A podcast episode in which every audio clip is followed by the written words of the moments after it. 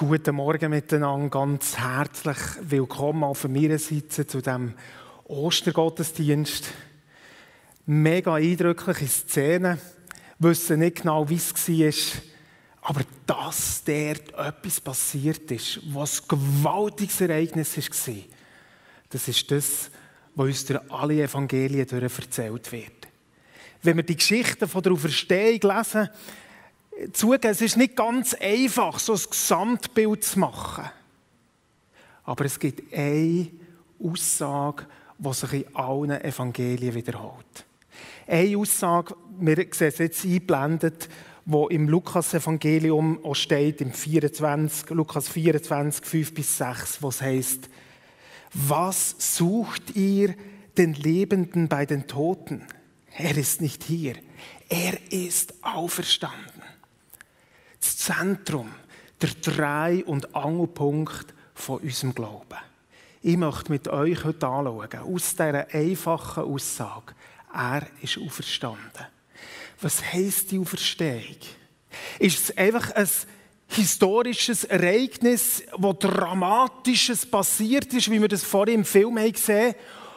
Oder hat es einen Einfluss auf unser Leben, auf unsere Gegenwart, auf unsere Zukunft. Was lehrt uns die Auferstehung? Ich werde euch reinnehmen. Und wir haben letztes Mal ähm, hat der Adi den Schlüsselmensch Jesus vorgestellt. Wir haben vom Bruder Thomas das Kreuz bekommen, das da immer noch neben mir steht. Der Jesus mit ausgestreckten Armen, die Wundmal, wo man sieht bei ihm, der Jesus, der für uns gestorben ist. Aber der, der verstanden ist und in der Auferstehung der Schlüssel ist für uns. Ich möchte den Morgen oder Mittag ein bisschen aufteilen in drei verschiedene Szenen. Jesus, Schlüsselmensch, weil er ist das Modell der Auferstehung. Jesus ist Schlüsselmensch, weil er ist der Mittler von der Auferstehung, von der zukünftigen Auferstehung von uns. Und Jesus er ist auch der Schlüsselmensch, weil er Kraft vor Auferstehung in unserem Leben ist. Lasst uns so durch die Aspekte von Auferstehung durchgehen und ihr werdet merken, es hat so, so viel mit unserem Leben zu tun. Wir schauen zurück, was ist genau passiert. Wir schauen vor, was wird passieren. Und wir wollen uns mit der Gegenwart auseinandersetzen, vor allem auch in Lebensgeschichten hineinlassen, die erzählen, wie sie die Kraft der Auferstehung erlebt haben. Und jetzt würde ich gerne noch beten. Beten, dass das Ostern ganz fest darf lebendig werden in unserem Leben. Jesus, du bist wahrhaftig auferstanden. Und das ist nicht bloß ein historisches Ereignis der Vergangenheit. Es hat einen Einfluss auf unser Leben jetzt und es hat Einfluss auf unsere Zukunft. Danke dürfen wir das heute feiern. Was für eine Gnade. Was für eine Kraft, die am Ostermorgen aufgebrochen ist. Und uns begleiten durch unser Leben. Heiliger Geist, wir beten auch, dass du zu uns redest, dass du Hoffnung hineingibst, wo wir vielleicht an dem Moment beim Kreuz stehen, am Leiden sind und irgendwo die Hoffnungslosigkeit weit weg ist. Es gibt einen Trost von dir. Du bist auferstanden. Und die Kraft ist heute noch wirksam. Amen. Was sucht der, der, lebt? Bei den Toten, er ist nicht hier. Er ist auferstanden. Jedes Evangelium bringt das. Aber jetzt möchte ich mit euch einen kleinen Faktencheck machen. Zu schauen, was ist denn wirklich passiert? Was ist mit dem Jesus passiert, der an dem Kreuz war, wo sie ins Grab gelegt haben und wo das Grab dann leer ist, ja, was ist das für ein Jesus, der verstanden ist? Ich meine, heute haben wir ja viel mit ähm, Faktenchecks, überall gibt es Faktenchecks zur Impfung und zu diesem und jenem. Und ich werde mit euch auch ein bisschen hineinschauen. Was sagt uns die Bibel? Weil genau das einen grossen Einfluss hat, auch auf uns heute. Also zuerst einmal lesen wir von dem Jesus, dass er auferstanden ist und den Jünger begegnet. Und die Szene, die finde ich mega, ja, auch lustig. Wie er dort bei den Jüngern ist und die haben alle grosse Augen und schauen ihn an und sie wissen nicht, was sie sollen denken von dem, was da vor ihnen steht. Ist das ein Geistwesen? Ist das Jesus? Es muss nicht sein, er sieht so aus, aber wer ist das genau? Und Jesus versucht das aufzulösen und sagt dann zu ihnen, hey, kommt mal ein bisschen näher. Schaut, rührt mich an, legt eure Hand, berührt mich. Ähm, und ihr werdet sehen, dass ich kein Geist bin. Denn ein Geist, der hat nicht Fleisch und Knochen, wie ich es habe. Es war lustig, als ich mit dem Dan Bürkigen ziemlich genau vor einem Jahr im Südsudan war, so abgelegene Regionen, wo die Weißen halt einfach nicht, nicht herkommen und die Kinder das nicht gesehen haben.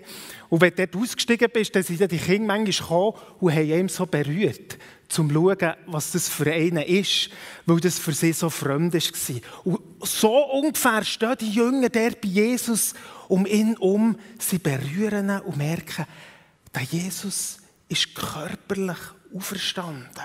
Wirklich, er ist auferstanden. Und äh, immer noch merken sie, dass sie zweifeln. Und Jesus sagt, ähm, bringen wir mal etwas zu essen. Und so bringen sie ihm ein Stück äh, bratenen Fisch, Honig. Und er fängt an, dort vor ihnen das zu essen. Und sie schauen zu und merken, der hat einen Körper, der kann essen, der ist wie wir, der ist wirklich auferstanden. Und weil einer gefällt hat, der Thomas zu dem Zeitpunkt, kommt Jesus noch einig, weil es ihm so wichtig ist, dass sie mitbekommen, Jesus ist auferstanden. Und er begegnet ihm. Und wir kennen die Szene, wo er sagt, hey Thomas, komm, leg mal deine Finger in meine Wunde. Leg deine Hand in meine Seite. Und bist nicht ungläubig, sondern glaub. Es ist wahr. Er ist auferstanden. Er ist erkannt worden. Es ist nicht ein anderer, fremder Mensch gewesen. Natürlich hat ihn Maria verwechselt, weil sie so nicht damit gerechnet hat, dass plötzlich der auferstandene Jesus da ist. Aber wo er sie anspricht, wo sie die Stimme hört und wo sie sich umdreht, da gibt es nur noch eins. Rabuni, du bist der, du bist der Herr. Es ist Jesus, er ist erkannt worden. Und gleichzeitig hat auch verstanden Jesus Körper gehabt, er hat Gemeinschaft gehabt, er hat gegessen, also wie wir. Aber gleichzeitig auch ganz andere Fähigkeiten. Er ist in einen Raum hineingekommen, wo die Jünger versammelt waren, ob schon sie alle gewusst haben, die Türen sind fest verschlossen, ist er erschienen. Er ist den zwei Jüngern, wo er mit einem Stück Weg ist, unterwegs war, ist plötzlich, Jesus ist weg Er hat auch neue Fähigkeiten gehabt. Was wollte ich mit dem sagen? Schaut, du Verstehung, du Verstehung von Jesus ist nicht irgendein, der Körper ist zurückgeblieben und Jesus ist so als Geistwesen irgendwo entrückt worden, sondern Jesus ist körperlich auferstanden. Und jetzt kommt der Punkt, der uns betrifft. Jesus sagt, oder Paulus sagt im 1. Korinther 15, 20, Christus ist der Erstling von der Auferstehung. Er war der Erste, aber nicht der Letzte. So wie er auferstanden ist, werden wir auferstehen. Erstling heisst, in der gleichen Art, die gleiche Art von Frucht wird auch wieder passieren später. Und ist das nicht, ich finde das so eine herrliche Aussicht und so wunderbar über das nachzudenken, dass die Auferstehung nicht ein historisches Ereignis ist von Jesus. Er ist Schlüsselmensch, das Modell für Auferstehung. So wie wir werden auch wir einmal auferstehen, so sagt uns die Bibel. Und in der jüdischen Tradition, die hat es geglaubt, die sind davon ausgegangen, ja, es gibt eine letzte Auferstehung, wo die Toten lieblich werden auferstehen. Kein Zweifel uns die Kirchenväter, äh, Tertullian und Justus, der Märtyrer und wie sie alle geheissen haben, gewusst, es gibt eine liebliche Auferstehung. Und vielleicht denkt ihr jetzt, ja, okay, aber was ist denn an dem Besonderen? Was hat es für einen Einfluss auf unser Leben, ob es jetzt eine liebliche Auferstehung gibt oder nicht? Ich glaube, dass es ganz viel ausmacht. Ob wir davon ausgehen, dass wir mal in einen Himmel wo nicht materiell ist, entrückt werden und dort in einer ganz anderen Form als Geistwesen umschweben. Oder ob wir davon ausgehen, wie die Bibel uns sagt, dass etwas Neues kommt. Ein neuer Himmel, eine neue Erde, ein neuer Körper, ein himmlischer Körper, aber neu. Und so komme ich zum zweiten Punkt. Er ist das Modell der Auferstehung. Wenn wir Jesus anschauen, dann wissen wir, was Auferstehung bedeutet. Aber mehr, er ist auch der Mittler von unserer Auferstehung. Hey, wir sind gerade in der letzten Zeit wirklich geschüttelt worden mit Situationen, die uns ganz, ganz nachgegangen sind. Mit dem Tod. Hat sicher bei den einen oder anderen auch Fragen ausgelöst. Was ist denn genau? Was passiert? Was hat die Auferstehung von Jesus jetzt für einen Einfluss auf uns? Schaut, ich möchte die zwei Punkte erwähnen, einfach als Blick in die Welt, die nicht hier ist. Erstens, was passiert in dem Moment, wo wir werden sterben. Was sagt uns die Bibel? Eins sagt sie uns ganz sicher. Die, die Jesus glauben, die werden bei ihm sein. Die werden bei ihm sein. Was gibt es für einen herrlicheren, gewaltigeren Ausblick als das? Wir werden bei ihm sein. Darum hat der Paulus gesagt, hey, lieber werde ich hier abschließen und der sein, weil das wäre die viel bessere Situation als hier. Darum hat er an dem Mann am Kreuz vis-à-vis oder neben ihm können sagen, schau, heute, heute noch wirst du mit mir im Paradies sein bei Jesus sein. Das ist unsere Aufsicht. Aber die Verstehung, wenn wir durch die Bibel durchgehen, wird uns noch etwas anderes gelehrt. Es gibt eine letzte Auferstehung. In dem Moment, und jetzt habt euch fest, für mich ist das der großartigste Moment, wo die Kraft der Auferstehung so richtig wird explodieren. Denn wenn Jesus wieder zurückkommt, dann wird etwas passieren, wo wir nicht erklären können, aber wir können es lesen, dass die Auferstehungskraft das Tote zum Leben erweckt. Die Welt hier verändert und umwandelt und total erneuert. Wir haben bei uns, ähm, ich weiß nicht, wie die Bäume heißen, wir sehen es überall, so rosarote Bäume. Der Markus wüsste sicher, äh, und andere auch. Aber wir haben hier bei uns vor dem Haus etwa sieben oder acht so Bäume. Und das ist über Nacht ist das wie eine Explosion. Also die, die Bäume, die kahl sind durch den Winter durch und plötzlich macht es puff und die stehen in voller Blüte. Und gerade in dieser Woche sind viele Leute dran vorbeigelaufen und alle gefüttert. Das ist so etwas Außergewöhnliches. Wenn Jesus zurückkommt, wird es ein Moment sein, der total außergewöhnlich ist. Dann wird er zum Mittler von unserer Auferstehung. Er ist der, das Modell und er ist der Mittler. Auch wir werden auferstehen. Lass mich etwas zu dem sagen. Ja, was heisst denn das genau? Der Paulus sagt, hey, Christus wird unser Lieb von der Schwachheit umgestalten, dass wir sie, sie verherrlicht Körper ihm werden entsprechen. Wie Jesus, so auch wir. Das ist unsere Aussicht.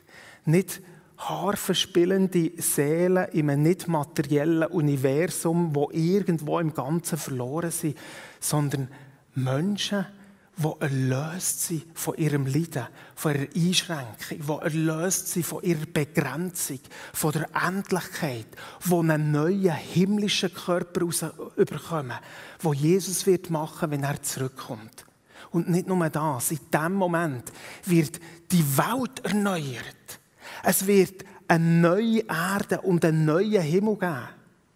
Die Bibel braucht Bilder von Wasser und Bergen und Städten und Pflanzen. Nicht ein Universum, das nichts Materielles ist. Und wir sind, ich glaube, ganz fest auch von dem prägt. Ich meine, so die Sicht von Platon, alles, was körperlich ist, ist grundsätzlich etwas Schlechtes. Alles, was materiell ist, das ist so ein bisschen minderwertig. Die Gnosis hat jetzt Strömungen gegeben, die genau das Gleiche gelehrt. Und das ist doch oft auch so unsere verbreitete Meinung. Und ich muss sagen, das löst bei mir keine Begeisterungsschöbe aus. Dass die Auferstehung mal so wird sein, dass wir irgendwo zu herumschwebenden Seelenwesen werden. aber das nicht mehr übrig ist von dem, was wir hier hatten. Nein, Jesus wird unseren Körper neu machen. Er wird die Welt neu machen. Es wird Arbeit geben, die erlöst ist. Es wird Freude geben, Gemeinschaft geben, Beziehungen geben. Aber das alles in einer erlösten Form.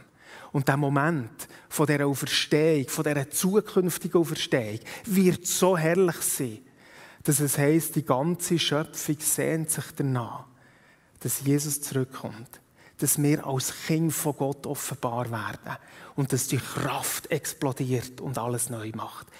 Ich weiß nicht, wie es euch geht. Für mich ist das ein gewaltiger Trost. Eine Perspektive, wo wir uns darauf dürfen freuen. Und Verstehung ist nicht Jesus Punkt, sondern Jesus ist der Erste. Aber nicht der Letzte, sondern wir alle, die ihn gerne haben, die ihn umarmen, die sie gerettet darin. Wir dürfen mit ihm zusammen auferweckt werden umgestaltet werden, einen neuen himmlischen Körper bekommen, der keine Einschränkung hat. Wow, danke Jesus. Das ist die Zukunftskraft, wie sie einisch über uns allen wird offenbar werden. Äh, Joni Eriksen Tada, kennen sie die meisten von euch. Sie hat einen Badeunfall gehabt, war gelähmt, hat gesagt, im Blick auf das, was wird kommen, ich wurde nicht um mein Leben als vollständige Person betrogen. Ich erlebe nur einen Aufschub um 40 Jahre und Gott ist auch in dieser Zeit bei mir. Ich weiß jetzt, was es bedeutet, verherrlicht zu werden. Es ist das, was geschehen wird, wenn ich auf meinen Füßen stehen und tanzen werde. Ich werde einig auf meinen Füßen stehen tanzen, sagt die Frau, die gelähmt ist. Wir haben einen Freund, der sich zwischendrin bei uns meldet, so selten klopft er mal an, kommt vorbei, er wohnt nicht hier in der Region, wo seit Geburt beeinträchtigt, behindert ist, geistig und körperlich. Aber wo gut kann mit er kommunizieren und wenn er da ist, machen wir auch unsere Spaziergänge und auf einem von diesen Spaziergängen schaut er mir plötzlich an und sagt, hey, gell, Hanno, es kommt einmal der Moment, wenn Jesus zurückkommt. Da werde ich meine Einschränkungen los sein da kann ich rumlaufen und springen wie du. Da habe ich nicht mehr all das, was ich jetzt drunter leide. Und er hat mich mit grossen, begeisterten Augen angeschaut. Freunde, auf das dürfen wir warten. Das wollen wir erwarten. Auf das wollen wir hoffen und darum beten.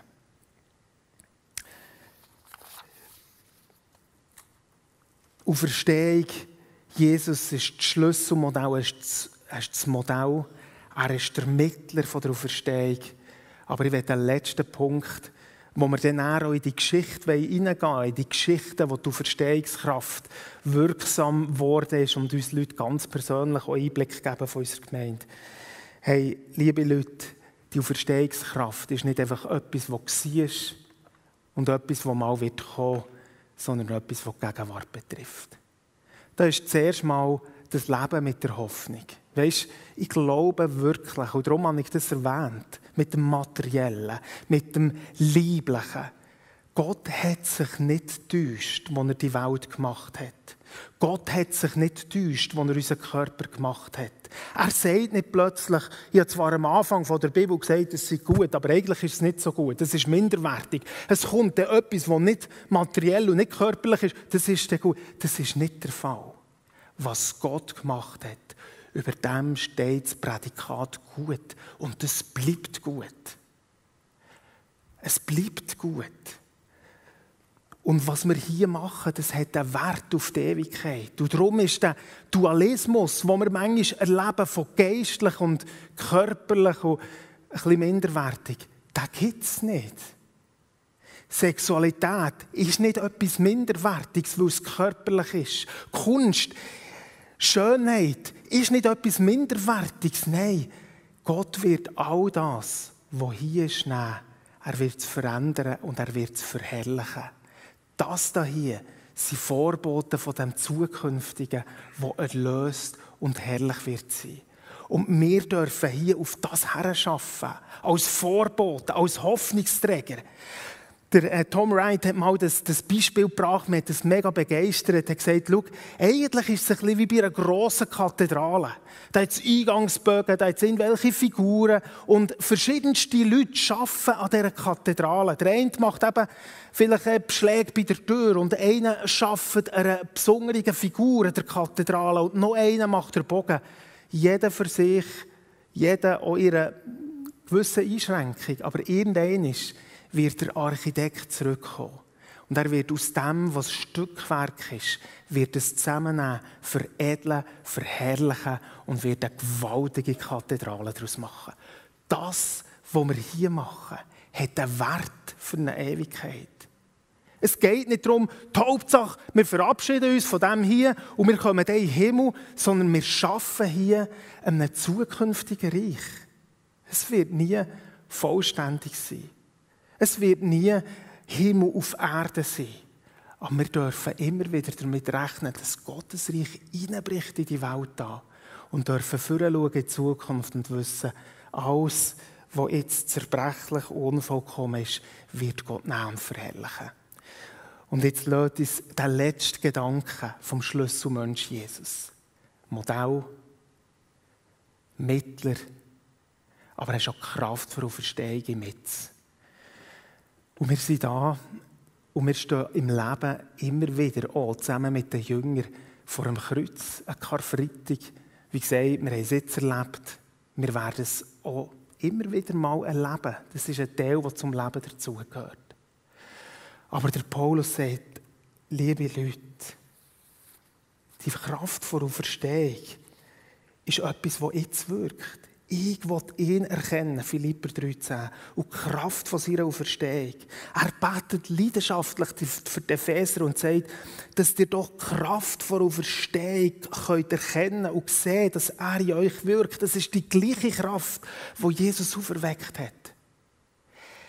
Die Kraft von Auferstehung ist nicht nur ein Teil der Vergangenheit, ein Teil der Zukunft, die herrlich wird sein, sondern ein Teil der Gegenwart. Und mit dem wollen wir rechnen. Mit dem wollen wir rechnen, durch alle Zerbruch und alles Leiden durch, dass genau das passiert. Der Bruder Thomas hat letztes Mal, als uns ein Kreuz mitgebracht hat, haben wir auch noch so Kerzen mitgebracht. Ich habe die bei euch äh, auf den Stuhl gelegt, so weit wie das gelangt hat. Und äh, wenn man die Kerzen nimmt, weißt du, die kannst ganz leicht verbrechen. Auf allen Seiten herum. Und vielleicht ist das ein Ausdruck von unserem Leben da gibt es Zerbruch drin. Aber wenn ich das Kerzchen anzünde, dann wird es dort, wo die Bruchstelle ist, nicht löschen. Das brennt ab. Das ist die Hoffnung vor Auferstehung. Und Feuer ist gleichzeitig auch Ausdruck von der Kraft vom Heiligen Geist. Und das glauben wir. Für das leben wir. Ja, es wird nie vollständig Himmel sein. Aber die Auferstehungskraft, die wirkt heute. Und die dürfen wir jetzt auch gerade lernen kennen in verschiedenen Ausdrücken, wie das im Leben von uns passiert ist. Ich bin letzte Woche, letzten Mittwoch durchs Quartier gegangen, ein paar Leute besucht. Wisst ihr, ich bin mit so viel Zerbruch konfrontiert worden. Schwerkranke Leute, verwahrlost daheim, keine Jobaussicht. Es ist Ausdruck von Karfreitag. Aber wisst ihr, was ich glaube? Dass der Gott, der mal in Herrlichkeit zurückkommt, auch der Gott ist, der hier zusammen mit uns sein Reich baut. Dass die gleiche Kraft heute wirksam ist. Unter uns, heute an diesem Ostertag. Dass du in deiner Angst, in deiner Depression oder Hoffnungslosigkeit oder was es auch immer ist, wo du das Karfreitag in deinem Leben spürst, dass wir die Hoffnung dürfen haben, dass der Jesus hier und jetzt. Wirksam ist er seine Kraft. Schlüsselmensch Jesus. Er ist das Modell. Wir werden wie er mit einem himmlischen Körper auferstehen. Schlüsselmensch Jesus, der Mittler von dem gewaltigen Finish, wo wir mal alle Toten werden auferstehen, zum Leben und zum Gericht wer mit Jesus unterwegs ist, ihn liebt und sich ihn hängt, wer die Erlösung erleben wird, auferstehen zum ewigen Leben auf dieser neuen Erde, in diesem neuen Himmel. Ja, bei mir hocken drei Leute, die in ihrem Leben, in ihrem Kerzchen oder ein oder andere Knick haben müssen ähm, erleben und gleichzeitig aber auch die Kraft, die der Herr uns davon erzählt hat, haben, haben dürfen erleben. Zum einen sind da Annemarie und der Markus May. Sie sind Eltern von sechs Kindern und mittlerweile mehrfache Großeltern. Sie leiten eine Live-Groove und sie sind seit vielen Jahren Teil von einem spannenden Wohnprojekt Wattenwil. Wir kennen sie als Menschen, die eine Leidenschaft haben, ein starkes Anliegen für Paarbegleitung. Und dann haben wir die Nelly Vollanten. Sie wohnt im Lerchenfeld. Auch sie leitet eine Live-Groove zusammen mit ihrem Mann Roland, Mutter von drei Kindern. Grossmutter, glaube ich noch nicht. Nein. Und sie hat ein grosses Anliegen für innere Heilung und ist Teil des Ministry-Team von GPMC. Sie bringen beides, ihr werdet es hören, bewegte Geschichten mit. Ich finde es grossartig, dass wir da daran teilhaben dürfen. Annemarie und Markus. Wie erwähnt, habt ihr sechs Kinder, wovon euer dritt, euer dritter, euer Sohn im Kindergarten die schlimme Diagnose Leukämie hat bekommen.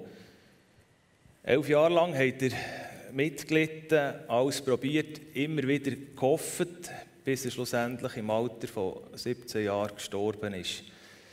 Eine Geschichte, die von außen betrachtet jetzt nicht irgendwie nach Auferstehungskraft oder Hoffnung oder so tönt. Könnt ihr uns mit Ihnen auch ein paar Beispiele erzählen, wie Gott in dieser Zeit von der Krankheit wieder in dort erlebt hat? Ich hatte morgen ein Bild von einem Tsunami und das erste habe ich einfach von meinem Herz gespürt, dass ich all denen, die mit in Leiterfahrungen jetzt stecken, wo die Emotionen das Herz überrollen wie ein Tsunami und man immer wieder vor der Frage ist, ist das Wirklichkeit? Ist es ein Traum? Das kann ja nicht wahr sein. Einfach mein herzliches Mitgefühl ausdrücken. Bei uns ist es am 14. Juni, der 13 Jahre her, wo der Raphael gestorben ist. Das war ein spezieller Tag. Und vor ein paar Wochen wäre er 30 geworden. Wir haben ähm, eine Geschichte schon hinter uns seitdem.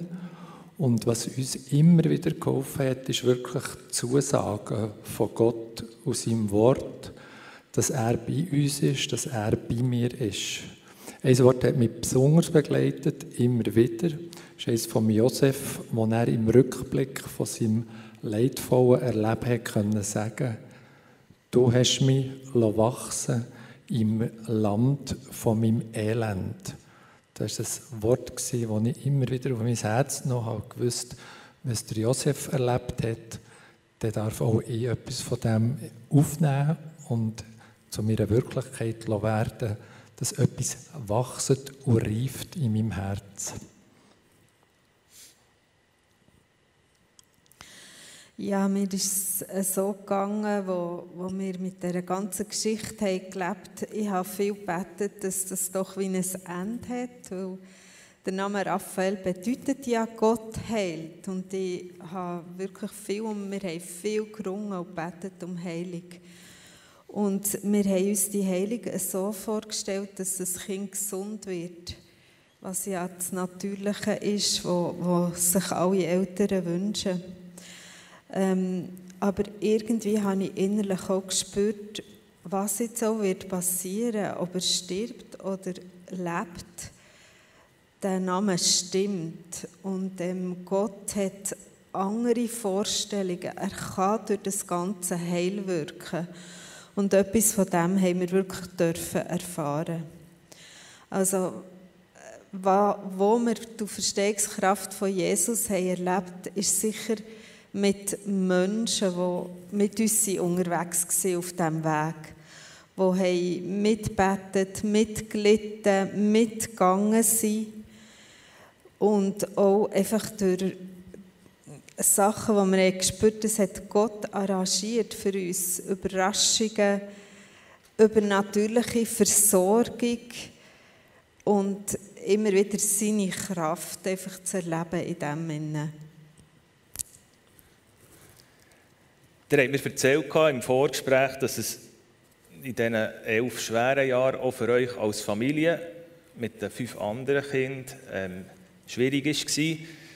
Erzählt doch, wie eure Kinder die Zeit überstanden haben. Ja, da müsste eigentlich jedes Einzel zu Wort kommen. Es ist für jedes Kind anders gesehen. Aber es ist sicher sehr herausfordernd gewesen. und ich kann jetzt die Frage nur als Mutter aus meiner Perspektive beantworten.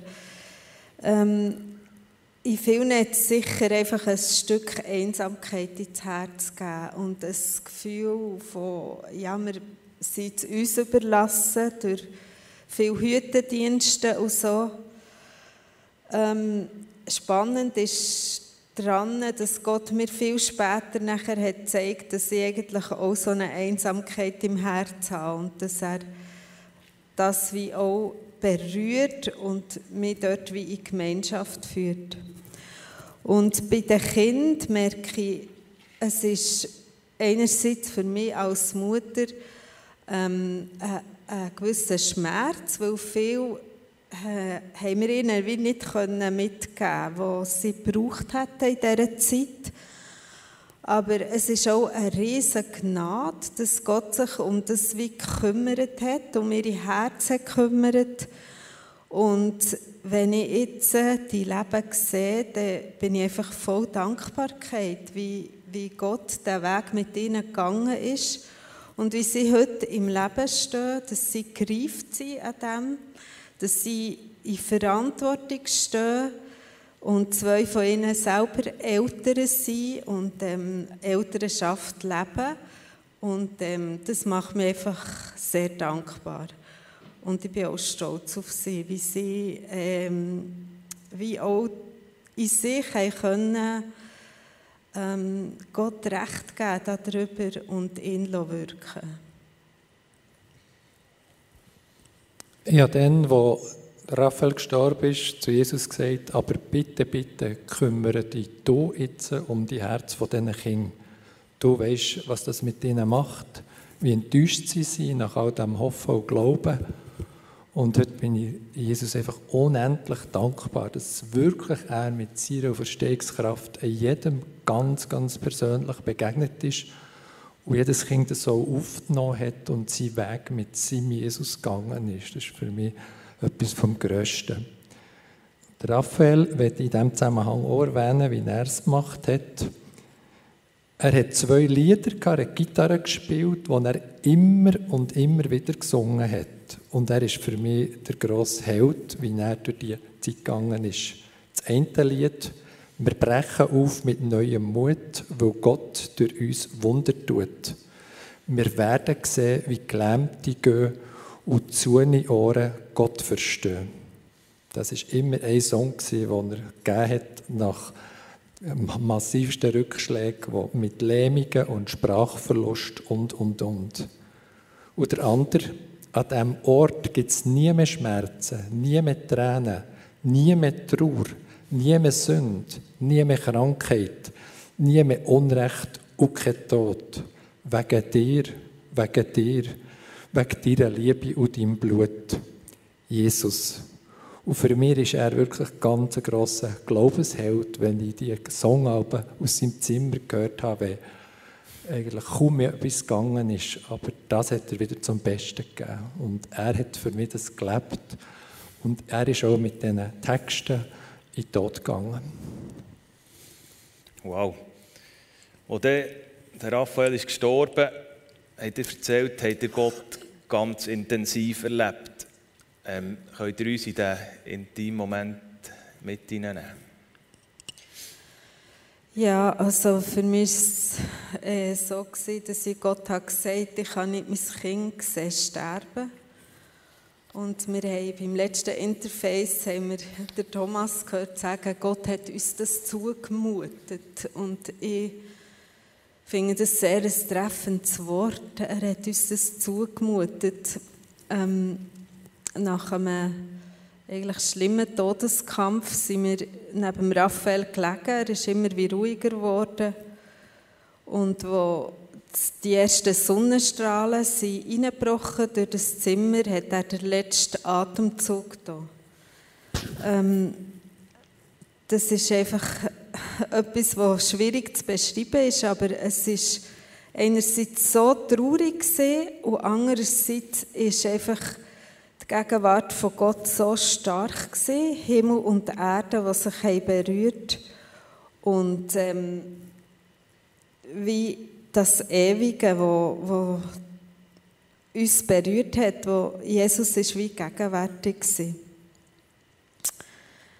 Ja, ähm, es war dann auch so, gewesen, wo wir, äh, die Beerdigung war und, so, und wir zu dieser Aufbahrungshalle gelaufen sind, ähm, ist es uns wie Licht ums Herz geworden und wir haben so gespürt, jetzt wäre es uns fast mehr zum Lobpreis machen, weil äh, jetzt ist etwas wie vorbei. Das Leiden ist vorbei.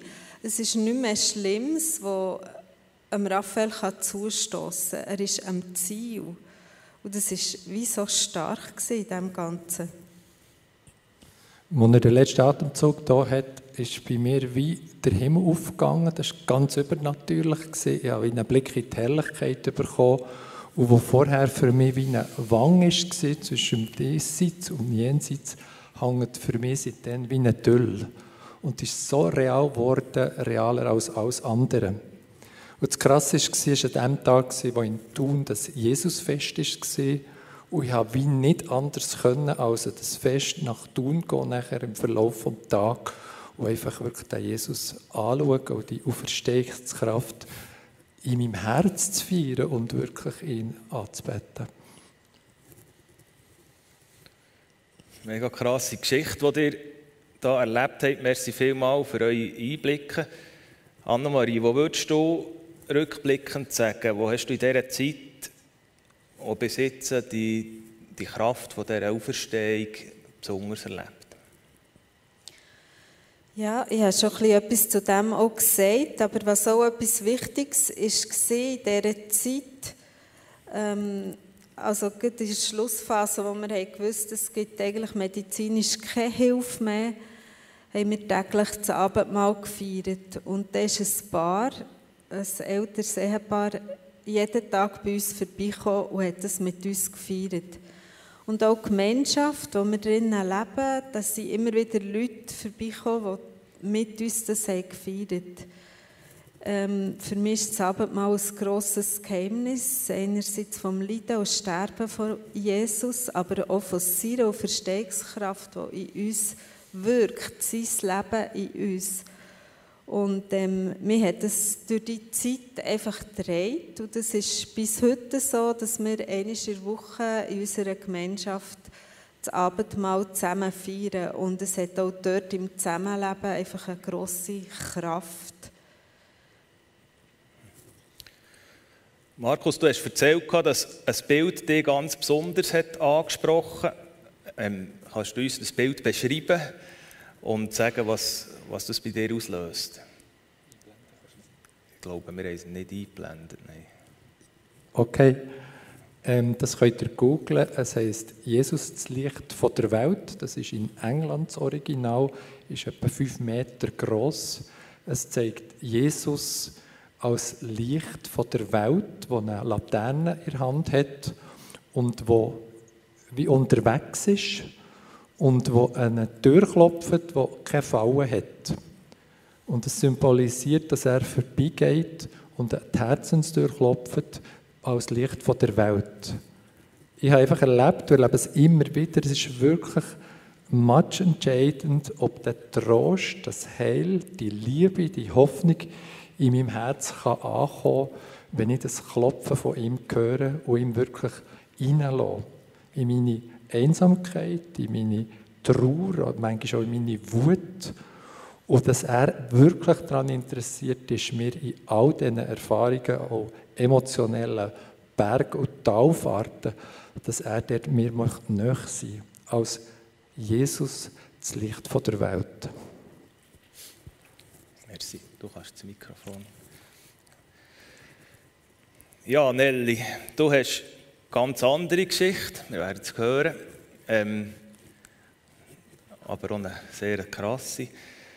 Du hast eine sehr bewegte Vergangenheit. Du bist in eine Familie hineingeboren worden, die zu diesem Zeitpunkt einer Sekte war, ähm, wo allerlei Missbrauch drin hat stattgefunden. Deine Familie hat die Sekte verlassen, wo du sechs bist worden oder bist. Und der wichtigste Mann, eigentlich der, der Führer dieser Sekte, wegen sexuellem Missbrauch im Gefängnis ist gelandet. Und obwohl dass du noch ein Mädchen bist, hat das tiefe Spuren hinterlassen ähm, in deinem Leben. Kannst du uns da mit reinnehmen? Ja, das ist so. Meine Eltern sind durch widerliche Umstände reingekommen.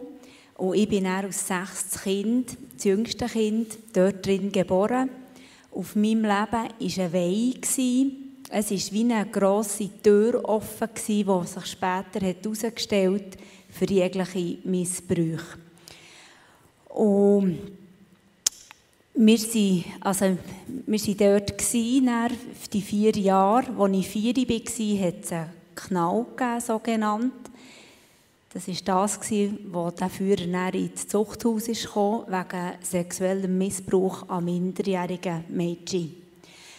Und meine Eltern die haben den Ausstieg geschafft. Teil sind auch geblieben, haben sich weiter verbündet, aber meine Eltern haben es geschafft, mit fünf Kindern rauszukommen. Meine älteste Schwester ist immer noch dort. Es gibt es also heute noch. Die Sekte heisst Maternita. Und ja, wir sind dort weggekommen. Und das, sind nicht, das war ganz schwierige Zeit. Ich habe nur nicht so viele Erinnerungen, aber das, was die Kinder mitnehmen, ist das Gefühl. Und es war einfach eine schwere, eine sorgenvolle Zeit. Auch noch, wo weiter ist gegangen ist. Ich hatte das Glück, dass ich ein lebensfrohes, aufgestelltes, fröhliches Kind war. Ich hatte Eltern, das möchte ich hier ganz fest noch unterstreichen, die mich geliebt und gerne hatten. Und ich war auch willkommen als sechstes Kind, das habe ich immer gemerkt. Aber in meinem Leben es hat wirklich sehr eine schwere auch gehabt. Es war einfach jegliche Tür offen, gewesen, auch für Ängste. Ich hatte wirklich äh, Todesängste als Kind. Und ich war bei dem immer wieder ausgeliefert. Gewesen. Dazu gekommen, als ich ein bisschen älter geworden vielleicht circa ab neunjährig bis zum Teenageralter, habe ich sexuellen Missbrauch erlebt. Das vor allem von einem Haupttäter, aber es hat auch noch andere Übergriffe gegeben. Das klingt äh, massiv. Und die Tatsache, dass du da hockst, zeugt davon, dass du einen Heilungsprozess hast dürfen erleben Kannst du uns erzählen, wie du, wie du hast Schritt für Schritt heil werden Ja, ich bin mit 21 mit meinem Mann zusammen. Zur gleichen Zeit an einem Kurs waren wir, so ähnlich wie der Alpha-Kurs. Und dort habe ich das Gerechtem zu Jesus gefunden. Ich habe ihn schon als Kind angerufen, in Not. Weil er ist mir schon bekannt gewesen. Die Sekte ist ja unter einem christlichen Deckmäntel gelaufen, aber Haufen andere Bindungen wie okkulte Belastungen. Und ja, wirklich äh, viele Flüche einfach auch, die eben auch mitgekommen sind. Und mit 21 hatte ich wirklich Gnade, gehabt, einfach zum Glauben zu finden. Mit, ein Jahr später haben wir geheiratet, zwei Jahre später ungefähr haben wir an einem Alpha-Kurs mitgeschafft, von dieser Gemeinde, wo wir dann waren. Und da gibt es immer ein Weekend gegeben. Das war zum Thema, wie wirkt der Heilige Geist. Also ja, den wirklich zu erleben. Und so hat mir wirklich der Heilige Geist die Bilder das erste Mal vorgebracht vom Missbrauch. Der Haupttäter, das war wie ganz massiv. Habe das nicht mehr weggebracht an diesem Abend. Und das ist so vorgekommen. Es ist wie eine Blackbox, die verschwunden war, die vorgekommen ist. Ich habe ja ihn noch entdeckt und ja, ähm, da ist viel Vertrauensmissbrauch, aber auch schlechte Geheimnisse gehen dort einher. Ja, ich habe den Täter auch sehr gerne. Der ist, wie so oft ist, nach in unserer Familie gelebt Wochenende für Wochenende. Er ist auch weggekommen aus dieser Sekte, wie, wie wir auch, zur gleichen Zeit. Und ich hatte eine schöne Vertrauensbeziehung zu ihm. Ja, und das ist dann Stück für Stück, weitergegangen. Ähm, ich konnte das dann sagen, am gleichen Abend meinem Mann und noch einem Traupfarrer, der auch vor Ort war, Vertrauen zu ihm gehabt. Und er hat dann sofort auch geschaltet und hat mir eine sehr gute Seelsorgerin weiterempfohlen. Und die ist mit mir dann wirklich einen Weg gegangen, dass ich viele Sachen aufgekommen, eben die, wirklich die, die Belastung, die, die, das Schwere, die okkulte Familienbelastung, Familienflüche, den Todesgeist haben wir gebrochen, der einfach über meinem Leben war, aber auch Stück für Stück sind dann die Missbrüche ja, auch vorgekommen. Ich konnte es zuerst fast nicht sagen, weil das ist so eine Scham drauf, ist so ein Deckel. Aber das hat, ja, das hat Gott so gut eingefädelt, dass das einfach Stück für Stück ist gegangen. Und das war ein Prozess, der erste Mal so, bevor ich Kind habe.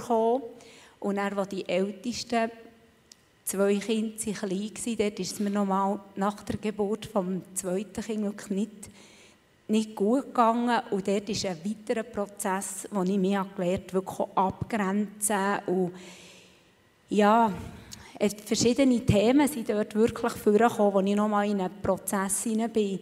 Später, ein bisschen später zu dieser Zeit habe ich dann noch eine Laienseelsorgeschule gemacht. Auch dort habe ich wieder eine wunderbare Frauenzeit bekommen ja, wo dort einfach auch den Durchblick gesehen und Gott hat so gewirkt, auch immer wieder im Reden. Und ich musste es nicht suchen, es hat sich einfach wie, es ist einfach wie vorgekommen, immer wieder Stück für Stück mehr, so wie eine Zwiebel eigentlich, wo man abschindet. Und dann habe ich dann das dritte Kind noch bekommen, genau. Das war so der, die Hauptprozesse. Gewesen.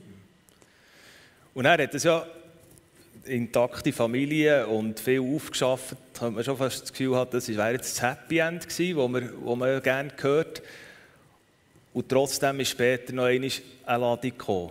Wie ist das gelaufen? Ja, es ist ähm, gut acht Jahre her, wo, also es ist so gewesen, ich habe über Jahre Platzangst gehabt, auch vom jungen Erwachsenenalter ist das durch ein Erlebnis vorgebrochen. Und auch dort war einfach die Todesangst so massiv gewesen, und das, das nicht wegkönnen, eingeschlossen sein, etwas Engem, das hat mir über Jahre sehr Mühe gemacht, es hat mir auch Kraft gekostet. Und es hat sich einfach allgemein gesehen, auch vom Lebenswandel, vielleicht wie auch immer Kind und alles das aufzuschaffen, einfach viel Kraft auch gebraucht. Und es ist eine gewisse Erschöpfung zum Vorschein gekommen. Und die Ängste haben massiv zugenommen, depressive Verstimmungen. Und dann habe ich vor genau acht Jahren eine akute Psychose gemacht.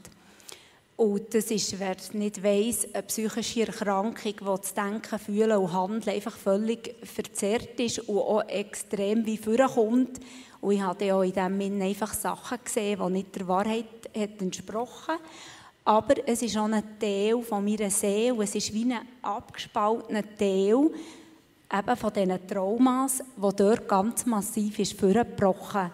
Und so bin ich dann auch wieder mit Begleitung von Freunden und meinem Mann bin ich auf einen Notfall gekommen, so dann auch in die Klinik, aber nur vier Tage. Es ist eigentlich ja, verrückt kurz, aber es, ja, es war ein Riesengeschenk für mich wieder heimzukommen zur Familie. Natürlich war es alles ganz anders. Gewesen. Ich hatte starke Medikamente. Ich habe nicht gewusst, was ist mit mir passiert. Ähm, ja, es ist, ich war so wie unter einer Glocke. Eigentlich, es war alles sehr weit weg für mich, der Moment. Und ich hatte eine gute Begleitung in diesem Sinn auch wieder. Einerseits auch wieder seelsorgerlich nochmal dran gewesen, und andererseits hatte ich sehr einen guten Psychologen vor der Klinik, gehabt, ambulant, wo ich gehen konnte. Und der hat mir auch einiges noch geholfen, verschaffen, von der psychologischen Sicht auf. Und auch das Trauma an und für sich, das dann hat stattgefunden ja, das können verarbeiten. Und ja, ich muss auch sagen, Medikamente können mega gute Krücke sein. Für, also ich war sehr dankbar, gewesen, er hat auch gut darauf angesprochen. Und so rund nach einem Jahr ähm, ist es mir deutlich besser angefangen. Und ich darf wirklich sagen, mir geht es sehr gut. Ich bin so befreit, als ich vorher nicht war. Ja, es ist wirklich es ist ein riesiges Geschenk. eine verrückte Geschichte, eigentlich unglaublich eine traurige und schmerzhafte, aber auch wieder, immer wieder so viel Hoffnung drin vorkommt. Wie würdest du rückblickend sagen, wo hast du in all dieser Geschichte, in all dem Erlebten die Auferstehungskraft am meisten gespürt? Ja, also es ist schon der Vers, ist mir sehr nachgegangen, schon am Anfang des Prozesses. Das ist Johannes 8, 32. Wir werden die Wahrheit erkennen und die Wahrheit wird uns frei machen. Und wer Jesus frei macht, ist wirklich frei. Und ja, das berührt mich. Mhm. Einfach die Freiheit, die er mir geschenkt hat, aus mal dem Hintergrund, wo ich nichts dazu tun konnte aber auch aus eigenen Sünden, aus den Missbrauchen und aus all dem, was ich bis heute erkannt habe, so dürfen frei zu werden. Und ich, wirklich, ich darf wirklich sagen, ich habe sehr viel Heilung jetzt erlebt, innere Heilung an der Seele. Und ja, auch Wiederherstellung. Es ist für mich ja, ein riesiges Geschenk, eine Familie zu haben, einen treuen Mann, einen, den ich von Anfang an sehr vertrauen konnte. Ja, das habe ich gebraucht. Das, ja, das ist ein riesiges Geschenk. Also, ich, ich kann einfach nur Mut machen, wenn wir unser Herz auftun und Gott entgegen haben. Er nimmt sich das zu Herzen, er kommt und ja, er, er befreit uns von manchem, weil die Auferstehungskraft, die, die wirkt nicht nur nach dem Tod, die können wir auch hier leben in unseren, in unseren Sachen, auch in unseren Schmerzen. Weil er ist ja gekommen, ja, er ist der beste Arzt, sagt er auch. Das gilt einfach auch für die Herzensgeschichte an uns. So ermutigend zu sehen, was, was die Kraft, die Auferstehungskraft in eurem Leben bewirkt hat. Und jetzt hat uns ja der Henu auch gesagt, dass, dass das Leben in dieser Auferstehungskraft auch heisst, dass wir erwartungsvoll und hoffnungsvoll ähm, leben. Und dass wir, dass wir ähm, unser Leben oder das, was wir tun, zu Gottes Ehre leben. So in einem Satz zum Abschluss, wie drückt sich die Hoffnung bei euch aus, Anne-Marie und Markus? Die Hoffnung drückt sich für mich so aus, dass ich wirklich den Jesus als Licht von der Welt sehr, sehr real erlebe. Und ich weiß, dass er mir unendlich nahe ist.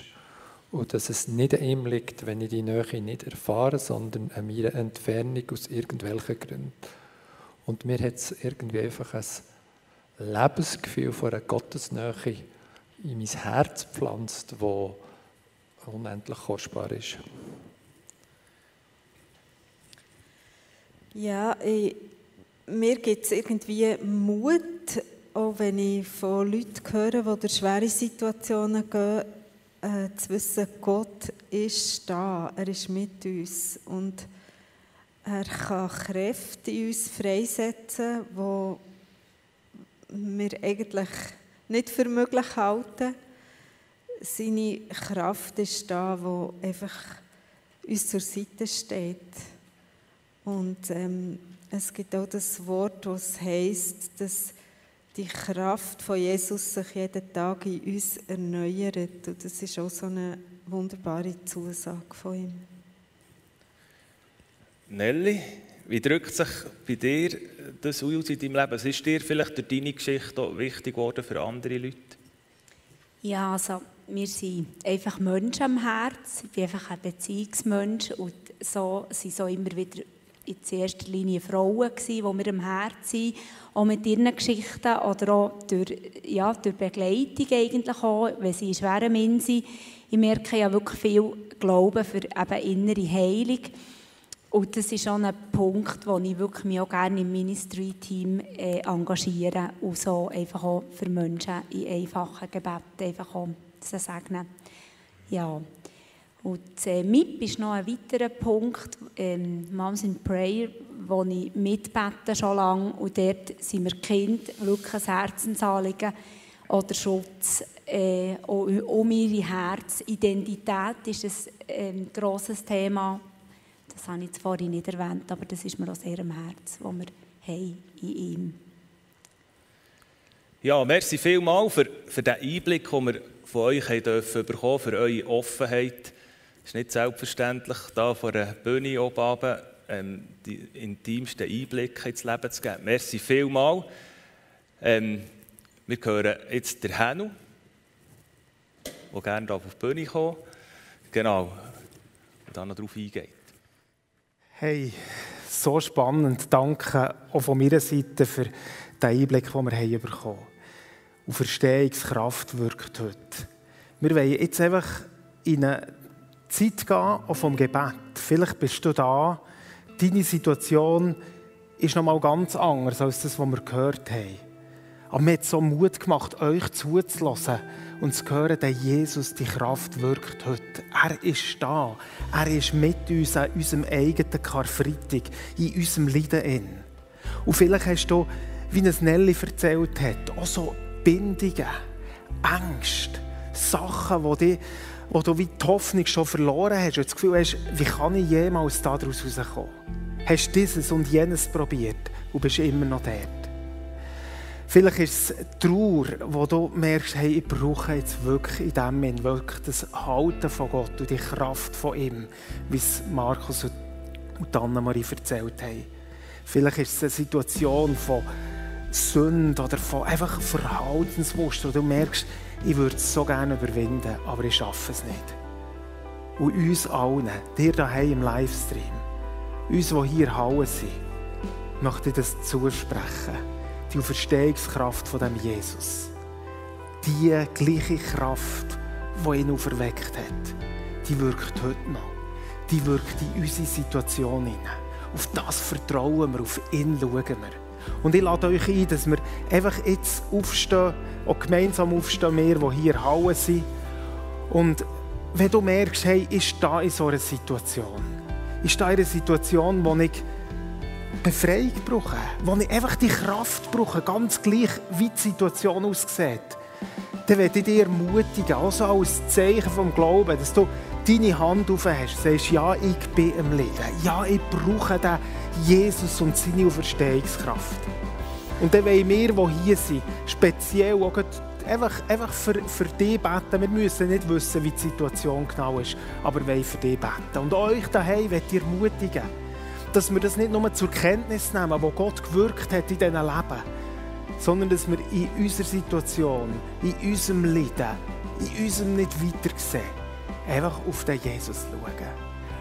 Lasst uns jetzt einen Moment Zeit haben, einfach vom Gebet, dir daheim, mir hier hauen. Ich will euch ermutigen, wenn ihr sagt, ja, ich stehe am Kreuz. Das Leiden ist ein Teil von mir. In irgendeiner Situation von Krankheit, von Gebundenheit, von was auch immer, schwieriger Beziehungssituation. Ich brauche seine Kraft. Dann habt doch deine Hand auf und er lädt uns darum um, auch im Glauben beten, dass in dem Moment, wo wir Ostern feiern, auch bei uns persönlich etwas brechen können. Halleluja. Wir nehmen uns einen Moment Zeit, wo wir beten. Hm.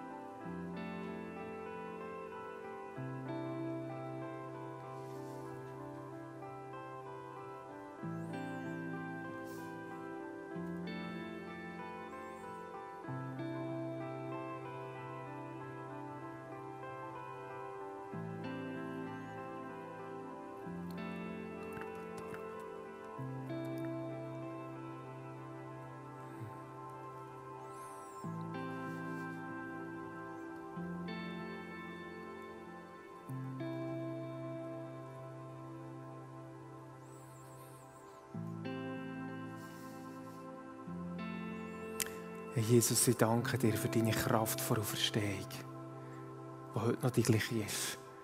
Dass du wirkst durch die Geist unter uns. Dass du jetzt auch all die Leute gesehen hast, die die Hand aufgehauen haben.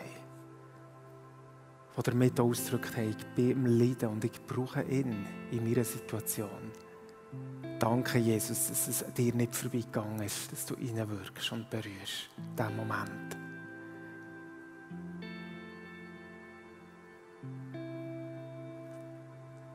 Amen. Ich werde euch ermutigen, ihr merkt, hey, da steht ein grösserer Prozess an, wir haben es gehört. Es ist ja oft mehr als ein Moment, sondern wirklich ein sich aufmachen. Macht euch auf. Jesus lebt. Es hat jemand bei uns im äh, Mitarbeiterteam, wo wir noch gelost haben, heute auch für den Gottesdienst, den Eindruck gehabt, wie jemand mit verschränkten Armen dasteht. Und das war der eine Teil von diesem Bild. So in einem Beobachterstatus. Mal schauen, was passiert. Mal schauen, ob das wirklich verhält. Und dann in einem zweiten Bild gesehen hat, wie die Person auf das leere Grab zuläuft und die Kraft sucht. Und ich möchte euch ermutigen, der, wo ihr seid und wo ihr es braucht, macht euch auf. Ich glaube, es wird jetzt so eine äh, Nummer auch für Leute im Livestream einblendet. Ihr dürft euch gerne bei uns melden. Wir glauben, dass der Jesus heute noch in alle Freiheit hineinführt. Und diesen Gott, den wollen wir zusammen feiern. Wir gehen jetzt in eine Zeit vor Anbetung. Ich will auch euch, wenn es ein bisschen eine andere Situation ist, auch für uns hier Hauen, ähm, wenn wir es auf den Bildschirmen haben, aber wir wollen zusammen Gott anbeten. Stehen wir doch miteinander auf, beten wir ihn an, zusammen mit diesen Liedern, die so stark die Anbetung von ihm zum Ausdruck bringen. Und anschließend werden wir dann den Gottesdienst beenden.